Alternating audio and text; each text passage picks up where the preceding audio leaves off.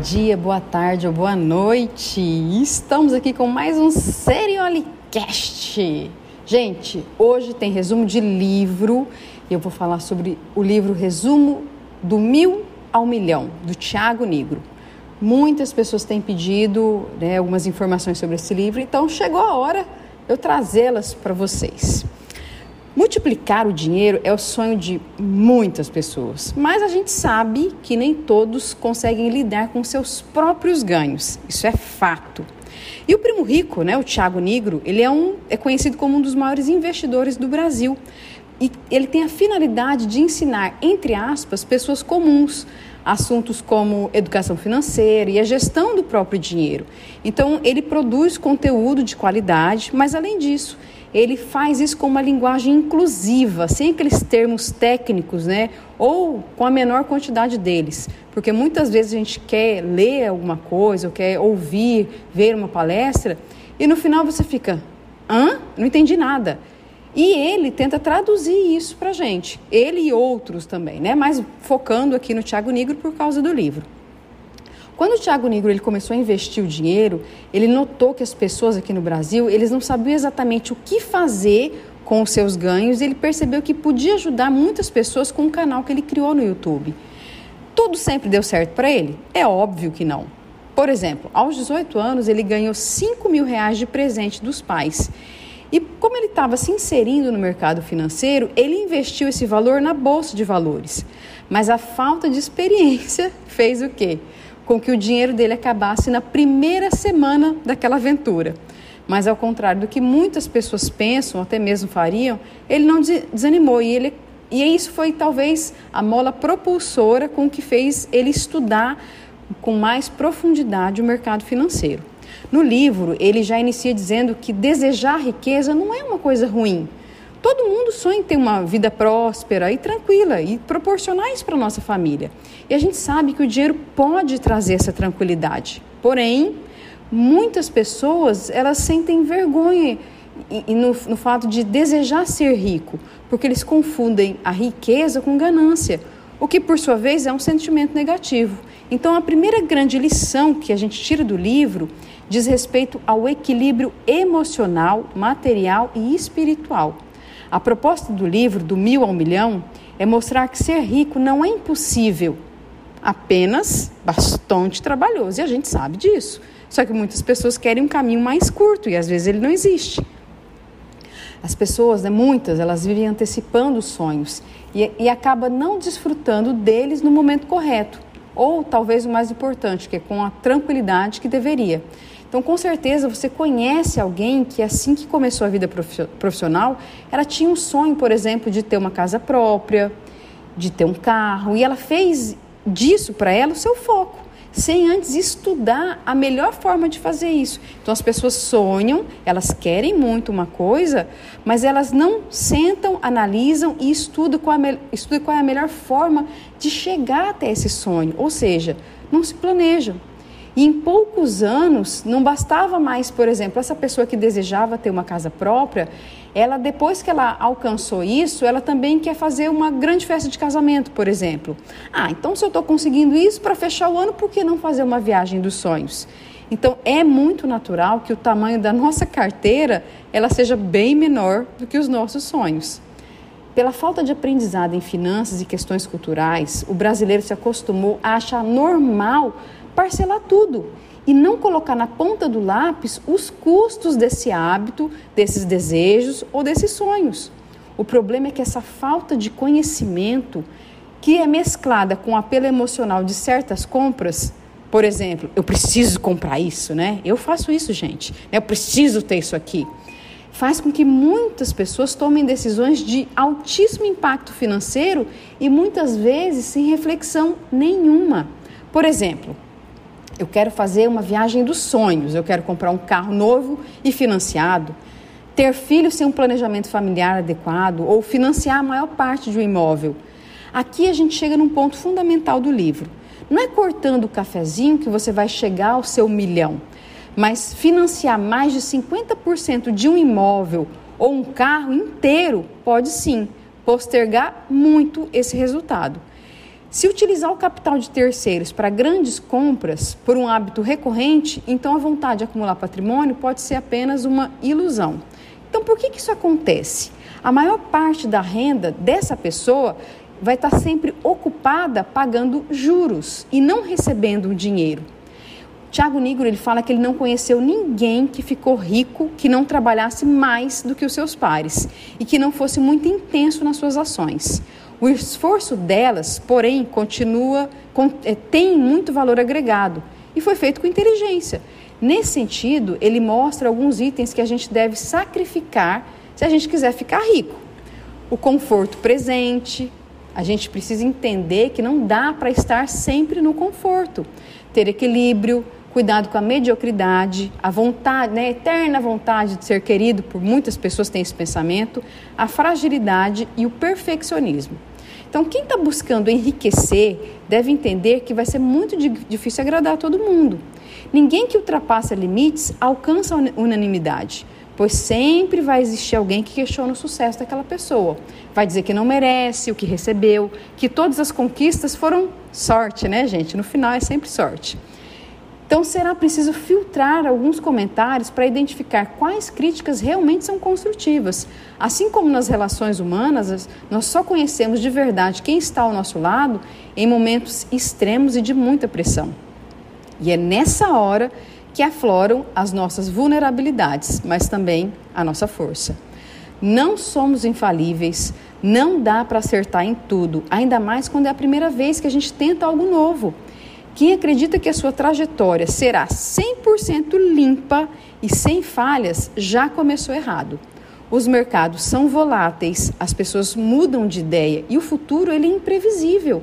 Quem fica muito tempo parado, só planejando, pode estar deixando de ver as mudanças acontecendo na porta de casa. Para alcançar o primeiro milhão, o livro aborda três pilares: gastar bem, investir melhor e ganhar mais. O primeiro pilar que o autor é, fala é o fique rico, mas não agora. A essência desse pilar é a seguinte: gaste bem o seu dinheiro. Essa é a regra para ganhar o primeiro milhão. Segundo os estudos feitos por Negro, o brasileiro não está habituado a economizar pensando no futuro. A falta desse hábito coloca o Brasil atrás de nações como Rússia, Colômbia, Chile, Argentina e até a Índia isso para não mencionar países desenvolvidos, né, como Estados Unidos e Alemanha. Lidar com o capital demanda o entendimento desse assunto, que pode ser atingido com estudo sobre o tema, disciplina, obviamente, comprometimento e, sobretudo, uma enorme alteração na mentalidade de consumidor.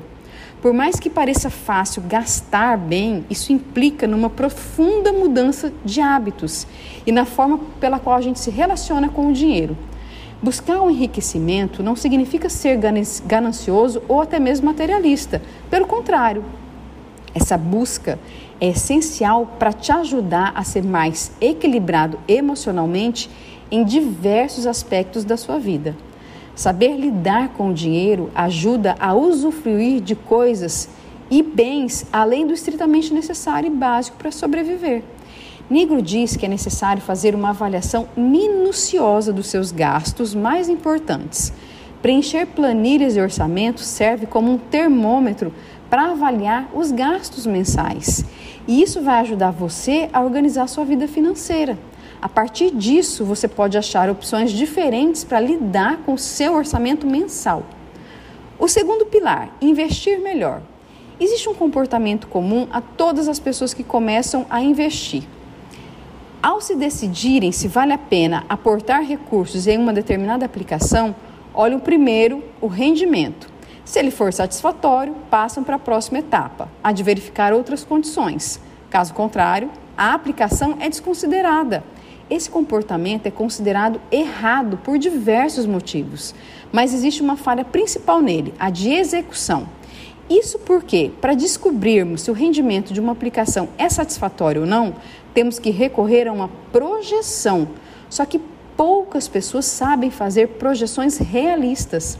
A maioria das planilhas e cálculos acaba sendo muito mal utilizada. E oportunidades que às vezes não são ruins são abandonadas por simples erros de cálculo, de contas. Errar décimos da inflação ou se esquecer de contabilizar o imposto de renda na projeção pode fazer com que você tome uma decisão fora da realidade. Em um investimento de 200 meses, com valor inicial de mil reais e aportes mensais de 500 reais, podemos perceber que se a gente desconsiderar a inflação, o valor da projeção será muito maior do que o que vamos obter no final. E o terceiro pilar, que se chama ganhar mais. O assalariamento é uma característica central do modo de condução de produção capitalista. Enquanto empresários detêm os meios de produção, podem se apropriar do excedente produzido pelos funcionários, que desprovidos do meio de produção, sobrevivem pela venda da sua força de trabalho em troca de um salário. Para o Tiago Negro, é necessário que você entenda isso para que possa identificar os mecanismos das empresas e das formas pelos quais o trabalho é organizado. Sabendo disso, você tem uma oportunidade a mais de elevar a sua renda. Nos foi ensinado que o esforço é que garante bons resultados, mas não é bem assim que funciona. Sem refletir sobre esse simples conceito, as pessoas acabam sendo educadas desde pequenas em modelos engessados, sem liberdade de criação e até mesmo de inovação. Somos ensinados que a gente deve se esforçar para nos enquadrar em um sistema tirar sempre as melhores notas, conseguir entrar numa faculdade e, assim que possível, começar a trabalhar e dar o sangue para alguma empresa.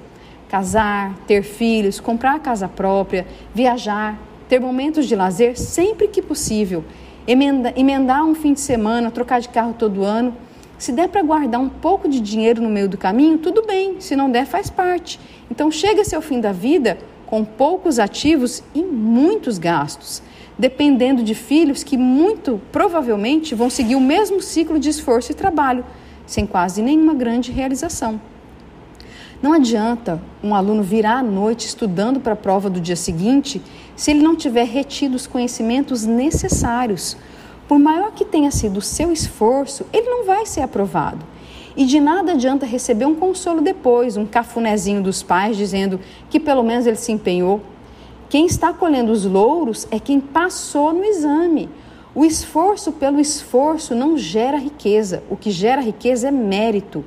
Com base nessa sabedoria, a gente entende por que, que muitas pessoas, mesmo repleta das melhores intenções, afirmam que a meritocracia é um mecanismo injusto, porque ela não avalia as condições sociais pré-existentes e o esforço de cada indivíduo para atingir determinado resultado, seja bom ou fraco. Então, nas fases para a liberdade financeira, Tiago Negro que diz que a gente não alcança a liberdade financeira do dia para a noite. É um processo longo e trabalhoso. Se assim não fosse, todo mundo teria essa liberdade. Mas para atingi-la, precisamos entender quais são as fases que temos que passar para chegar no objetivo. O endividado. Pessoas geralmente não conseguem guardar nada do que elas recebem. Ou quando fazem, pensam que o acúmulo momentâneo serve apenas para cobrir aquela parcela que vai ser paga no próximo mês. O problema é que a dívida continua crescendo por causa de novas compras ou necessidades imediatas. Para avançar nessa fase, a gente precisa aprender a gastar melhor, comprar barato e estudar a melhor maneira de aplacar a nossa dívida o quanto antes. O pequeno investidor, este já ganha um pouco mais do que gasta, mas não consegue se planejar para guardar uma parte da renda, ou se tem guardado, ainda é pouco. Nessa etapa, o investidor ele está começando a acumular patrimônio e deve estudar para que possa fazer as melhores escolhas. Por outro lado, pela falta de conhecimento e experiência, é a etapa em que mais somos tentados por aqueles que vendem um sonho de ganhos elevados num curto espaço de tempo o foco no longo prazo. Nessa fase, a pessoa está olhando para o além do curto prazo. Suas metas não são o celular novo ou a reforma da casa no fim de ano. Ele está com as contas em dias, tem a sua reserva de emergência e começa a refletir sobre, sobre o futuro do seu caixa financeiro. Passa a procurar aplicações que exigem comprometimento duradouro e muitas vezes potencializa-se ao longo do tempo. E a liberdade financeira, momento em que a gente não precisa mais se preocupar com o dinheiro que possui naquele momento. Porque a pessoa sabe que vai se aposentar com certa tranquilidade e que garantiu a renda que considera necessária para o resto da vida. É nessa fase que Thiago se matura, faz a distinção entre três tipos de pessoas que atuam no mercado. Aspirante, que não consegue investir, não tem consciência de que precisa investir o que ganha, e é o famoso poupador, que até pouco tempo só conhecia a poupança. Ele acabou de descobrir as maravilhas do tesouro direto e por isso não deixa renda fixa. Também existe o especulador iniciante. Ele negocia ações sem pensar no valor da empresa, mas apenas no preço da ação. Ele não investe na empresa porque encerra sua posição todos os dias no pregão e acredita que a sorte faz parte do mercado de ações, fica viciado no jogo. Corre o risco, muito cuidado, de falência ao operar diversas vezes e, à medida que sofistica as suas ações, escolhe produtos ainda não voláteis. E o investidor ele nunca compra ou vende ações baseado no preço delas no momento, mas sim nos fundamentos da companhia, da empresa. Não faz day trade desnecessariamente ou pretende ganhar dinheiro com operações de curto prazo que geram custos excessivos de corretagem. Faz aportes constantes pensando na velhice e na aposentadoria. Entende o poder dos juros compostos. E aí, conseguiu se identificar com algum? O livro do Tiago Negro é repleto de estudos e casos reais que exemplificam os, os investimentos. Tudo isso para que você possa entender melhor como o mercado funciona e para que possa acumular um patrimônio considerável. Até mesmo os conceitos mais complexos do mercado financeiro são explicados de maneira simples para que qualquer pessoa possa entender. E aí, alguma coisa te chamou atenção? Eu achei interessante algumas abordagens, pois realmente nós não fomos, pelo menos eu não fui, ensinada desde criança a economizar da forma correta. Eu não tive educação financeira e muitos de nós temos que aprender na marra, ou às vezes até mesmo passando, tendo que passar uma dificuldade para aprender como se economiza. Os ensinamentos estão aí gratuitamente para quem tiver curiosidade e disposição. Vale a pena? Sem dúvida alguma. Entenda o mercado, se organize financeiramente e se esforce para ter uma dor de cabeça a menos em relação às suas dívidas. Obrigada por ficar comigo até agora e não se esqueça de dar um feedback do que você achou. Tem alguma sugestão? Manda para cá e até o próximo Seriolicast.